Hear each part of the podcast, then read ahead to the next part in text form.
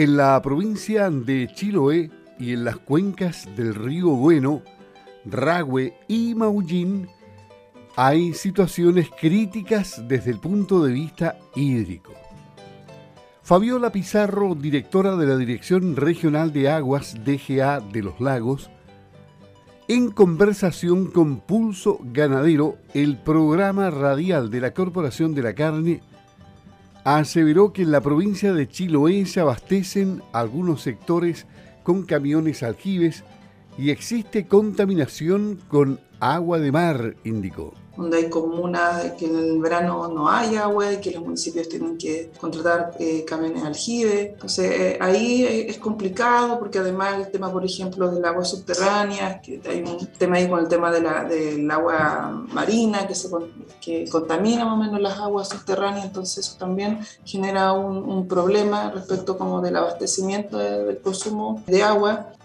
También aseveró que hay declaración en zonas de restricción en las cuencas del río Bueno, indicó Fabiola Pizarro, y las del Ragüe y Maullín no tienen esa calidad aún, pero podrían llegar a ser declaradas como tales. En las cuencas del río Bueno estamos con zonas de restricción declarada por, la Dirección General de Agua. Ahí estamos haciendo un trabajo respecto de, de las organizaciones de usuario para el para la administración del recurso hídrico en la cuenca del Ragua y Maullín también no, no, está declarado como zona de restricción, pero eh, va para allá la, la, situación de esas dos cuencas. Entonces, eh, hay, es, distinta la, disponibilidad dependiendo de, de, qué cuenca estemos hablando en, en la región. Primero dijo, ¿qué es lo que significa la zona de restricción?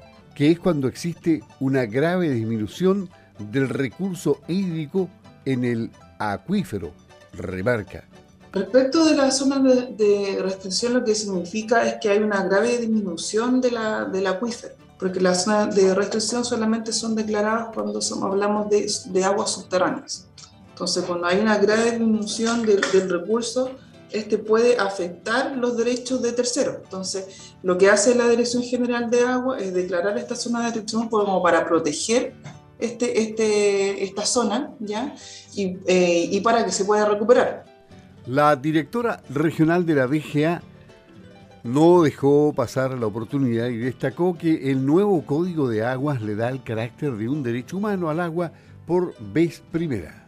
El Código de Aguas tuvo una fuerte modificación en abril de, este año, ya donde trae una modificación muy relevante que es eh, colocar el abastecimiento del agua como un, como un derecho humano y además priorizar el consumo humano, el, el, el, saneamiento y los usos domésticos subsistencia como prioritarios. Entonces, el Código de Agua señala que hay funciones que cumple el agua, pero estas son las prioritarias. Y además eh, nos, indica a nosotros como tarea a cumplir como Dirección General de Agua el de mantener un equilibrio tanto los usos productivos del agua, que es la ganadería, la agricultura, ¿cierto? Pero además eh, en armonía con la preservación ecosistémica.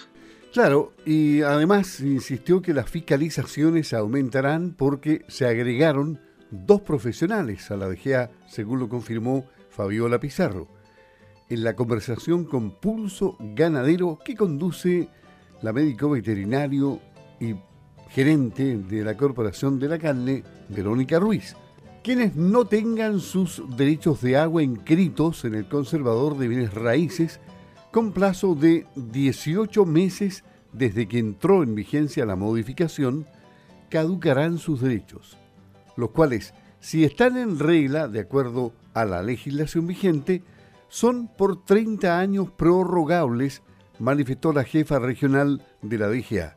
En cuanto al monitoreo de extracción, todos tienen la obligación de entrar en este sistema según los volúmenes de litros de agua por segundo. Existe también una excepción, agregó Pizarro, que es aquella solo para consumo humano o de subsistencia de una familia. Ahí se permite tener un pozo sin necesidad de inscribir derechos. La directora regional de la DGA también informó que se puede recolectar aguas lluvias sin afectar a terceros.